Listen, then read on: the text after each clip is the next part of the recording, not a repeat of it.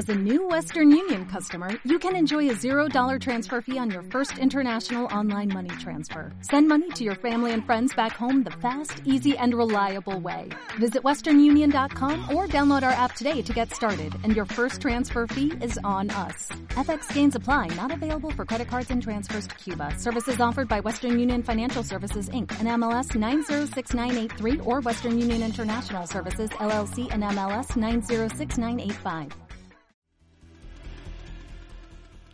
Érase una vez. Por aquel momento, jugador o gol que jamás se olvida. Vamos a desempolvar los recuerdos. Bienvenidos a Érase una vez. En nuestra emisión de hoy les contaremos sobre un hecho que cambió la historia del fútbol colombiano para muchos. Para otros puede ser considerado además el momento más grande de la historia del fútbol colombiano. En Érase una vez les vamos a comentar el gol de Freddy Rincón a Alemania en Italia 1990.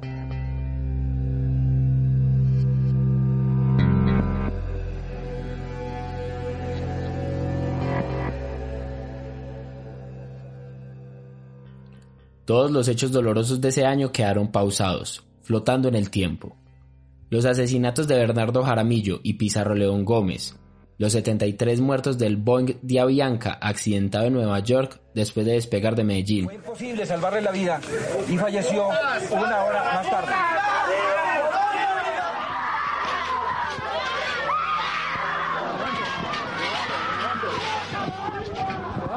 Listo, listo.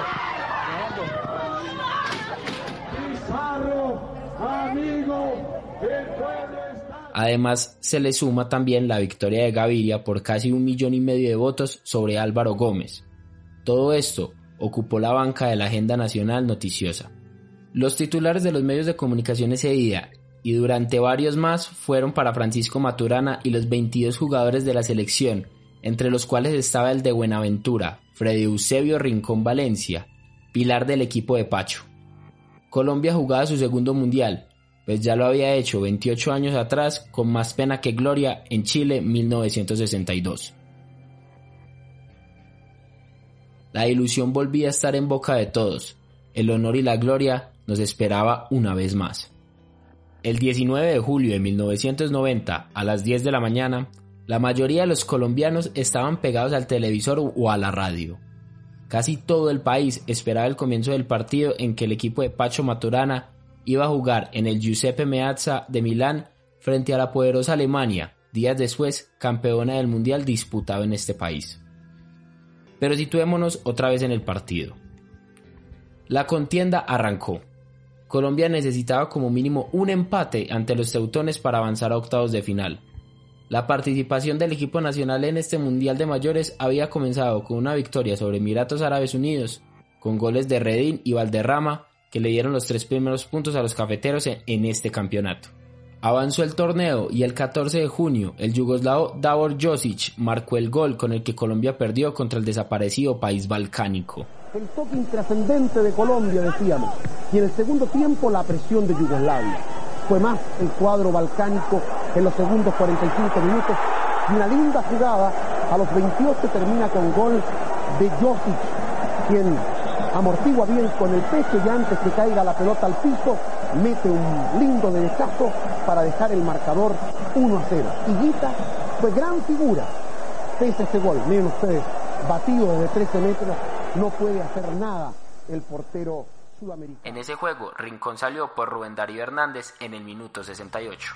Con tres puntos en la tabla y con la urgencia de uno más, rodó la pelota el 19 de junio por instrucción del árbitro inglés Alan Snoody.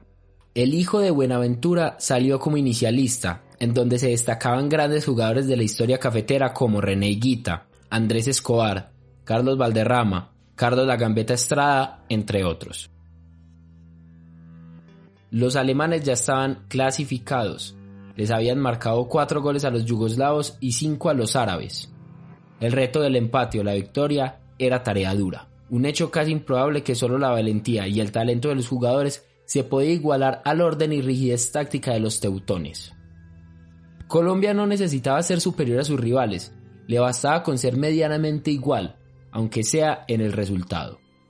Los colombianos no renunciaban a su toque adobado con mucha garra. A un costado de la cancha, Rubencho se preparaba para entrar. El profe Maturana veía que entrando un delantero podría ganarles a los alemanes porque los defensas estaban cansados. Además, eran grandes y lentos. Cabeza fría de Pacho que observa detenidamente cómo el partido avanzaba y el marcador no se abría.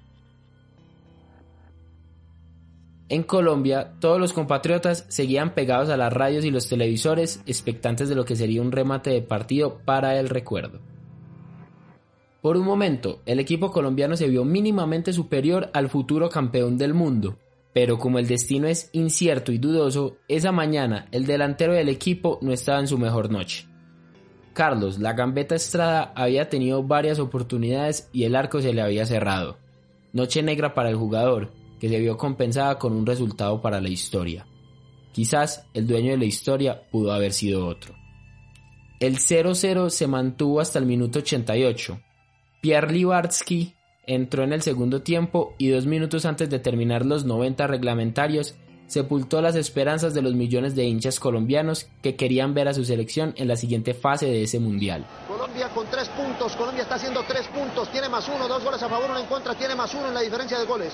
Atención Colombia, llegando al tercer lugar sin problemas, pasando por encima de Alemania, pero aquí no. Con viene por el esférico. Ojo, dos hombres que quedan en el camino. Chontico para que cierre, Chontico para que cierre. ¡Gol! ¡De Libaski! Derecho, no nos lo merecíamos. No nos lo merecíamos. Gol de Libaski, no nos lo merecíamos. No había derecho, Dios mío, no hay derecho, de verdad que no hay derecho a esto.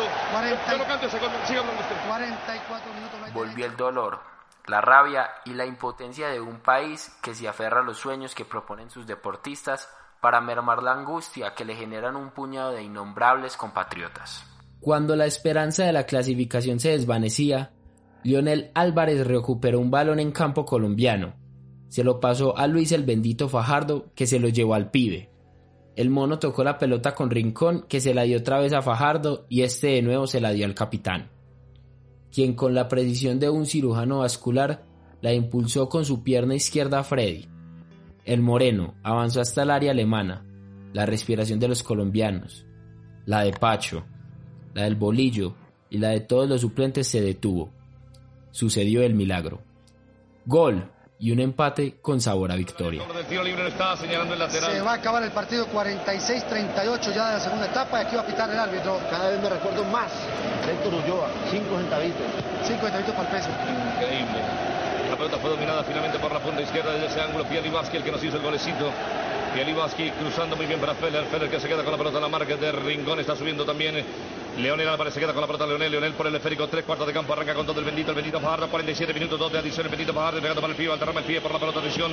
Pica la pelota. Arranca con balón dominado. Entregando sobre la izquierda. Muy bien para Rincón. Rincón con el bendito. Entregando para el pie. Muy bien. Viene Colombia. Dios mío. Colombia.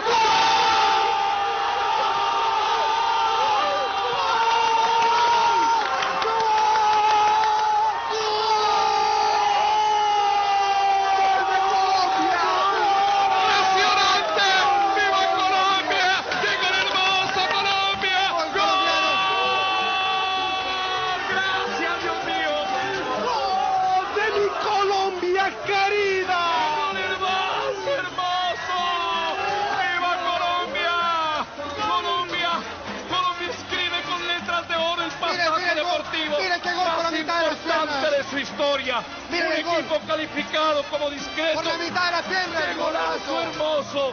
Pisando fuerte rincón en el panorama mundial para despertar a los habitantes de la tierra y concientizarles de que Colombia es grande, la capacidad de nuestra gente. Hoy más que nunca nos sentimos orgullosos. De... El pie derecho de Rincón le pegó al balón que rasante pasó por los pies y la humanidad del arquero Bodo Ilgner el balón siguió su curso y descansó en el fondo de la malla. Se recostó y descansó sobre el poste izquierdo. Rincón celebró el gol como si fuera la victoria del campeonato del mundo, y para muchos lo era. Júbilo y felicidad en el abrazo de todos sus compañeros en la esquina del estadio Giuseppe Meazza. Así Colombia quedó en la tercera casilla del grupo, pero clasificado como uno de los mejores terceros, junto a Argentina, Países Bajos y Uruguay. Yo considero que es el mayor logro, porque está dentro de un marco mundial. Fue la única selección que le empató a Alemania en Italia 90. Por eso creo que fue el instante más grande del fútbol colombiano. Estas fueron las palabras de Rubén Darío Hernández Ariza, Rubencho, que casualmente en la celebración del tan anhelado gol, él, estando en el banco de suplentes, le cayó el balón dorado con el que el jugador del América de Cali hizo el gol, mas nunca lo soltó de sus manos. Para muchos considerada la mayor conquista en la historia del fútbol colombiano. Un partido que es anecdótico por quienes lo vivieron y para los que no, es un pedazo de la historia del fútbol nacional. Tenacidad, valor, esfuerzo, valentía, talento, garra, viveza, armonía, esperanza. Colombia tuvo todo eso cuando jugó contra una Alemania imparable. Freddy Rincón fue el espectáculo de todas las ilusiones cafeteras que se volvieron historias dignas de contar una vez más. Freddy Rincón, el prodigio del Valle y del fútbol colombiano, tuvo la historia del fútbol en su botín derecho y no defraudó. Un gol bellísimo por donde se le mire, histórico en cada repetición. El texto fue editado por Tomás Maya y escrito, narrado y producido por Diego Molina.